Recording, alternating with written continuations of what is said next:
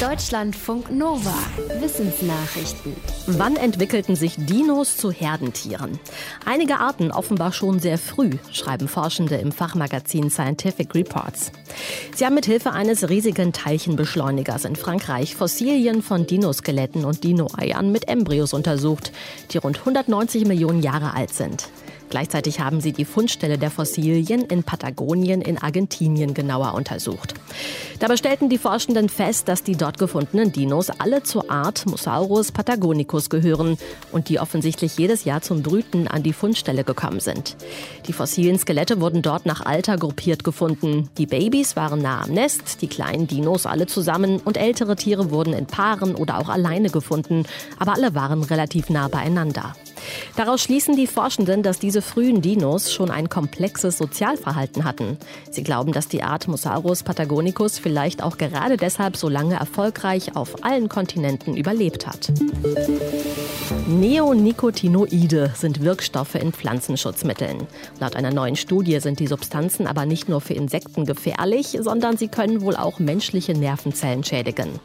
Die Fachleute hinter der Studie haben im Labor ein Abbauprodukt des Pestizids Imidacloprid mit Nervenzellen in Kontakt gebracht. Das führte erst zu einer Übererregung, dann zu einer Lähmung der Zellen. Sie reagierten danach nicht mehr auf Reize. Diesen Effekt kennt man schon von Nikotin, das als starkes Nervengift gilt. In der EU ist Imidacloprid zwar im Freilandanbau verboten, aber es findet sich immer wieder auf importiertem Obst, Gemüse oder Futtergetreide. Die Forschenden haben auch berechnet, wenn wir regelmäßig gespritzte Lebensmittel essen, kann offenbar so viel von dem giftigen Abbauprodukt in unseren Körper kommen, dass es seine schädliche Wirkung entfalten kann. Welchen Gesundheitseffekt das genau hat, muss aber erst noch untersucht werden. Mehr Ehrgeiz beim Klimaschutz ist auch gut für die Wirtschaft in Deutschland.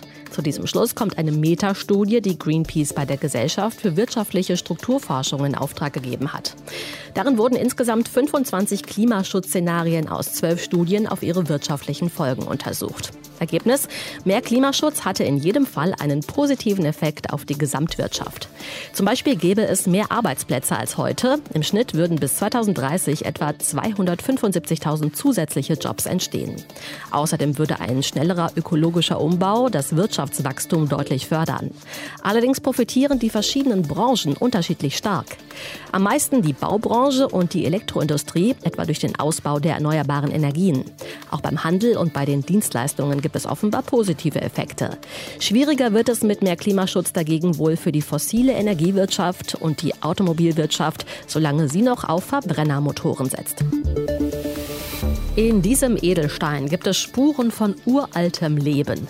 Forschende aus Kanada haben in einem Rubin Rückstände gefunden, die auf die ersten Lebewesen unseres Planeten hinweisen.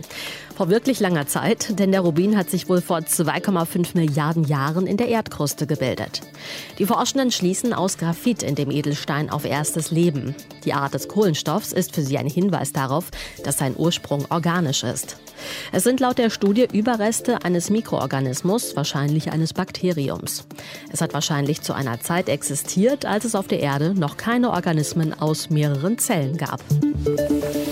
In einem Nationalpark in Mosambik in Afrika standen die Fachleute vor einiger Zeit vor einem Rätsel. Immer mehr Elefantenweibchen wuchsen auf einmal keine Stoßzähne mehr. Eine Zählung per Luftaufnahmen aus dem Helikopter und ein Vergleich mit historischen Aufnahmen bestätigte das.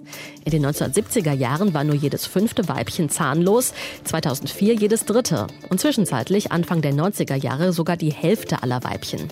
Mithilfe dieser Zahlen sind Biologiefachleute jetzt der Ursache auf die Schliche gekommen.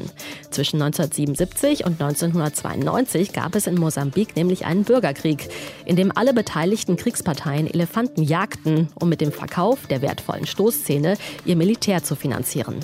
Fast 90 Prozent der Elefanten wurden damals getötet. Die Forschenden vermuten, dass es deshalb bei den Weibchen eine spontane Evolution gab, denn das Fehlen von Stoßzähnen stellte einen erheblichen Überlebensvorteil dar. Die Zahnlosigkeit entsteht durch eine Genmutation. Die würde beim Männchen wahrscheinlich zum Tod führen, deshalb kommt sie wohl nur bei Weibchen vor. Es wurden jetzt die Dreharbeiten für eine Filmtechnik gemacht, die es noch gar nicht gibt. Ein Regisseur der Filmuni Babelsberg in Potsdam hat die Holocaust-Überlebende Margot Friedländer gefilmt. Und zwar mit 30 Kameras gleichzeitig. Die 99-Jährige ist die erste von mehreren Zeitzeugen und Zeitzeuginnen der NS-Zeit, mit denen auf diese Weise ein Interview festgehalten werden soll. Das Ziel des Projekts ist es, den nächsten Generationen ein Bild der letzten Holocaust-Überlebenden mitzugeben. Mit dem Material aus Potsdam soll es einmal möglich sein, ein realistisches Erlebnis mit diesen Menschen zu erzeugen, dass also zum Beispiel in 50 Jahren eine Schülerin in einem dreidimensionalen Raum auf einen Überlebenden des Holocaust treffen kann.